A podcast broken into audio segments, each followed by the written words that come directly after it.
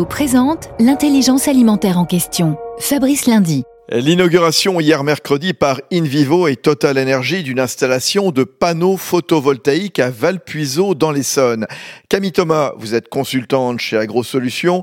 C'est la première collaboration entre ces deux leaders, l'Alliance de l'énergie et du monde agricole. Le site, en fait, c'est un site agrivoltaïque. On produit de l'énergie solaire euh, et euh, de la production agricole, euh, du blé, du lin, des pois, de la luzerne.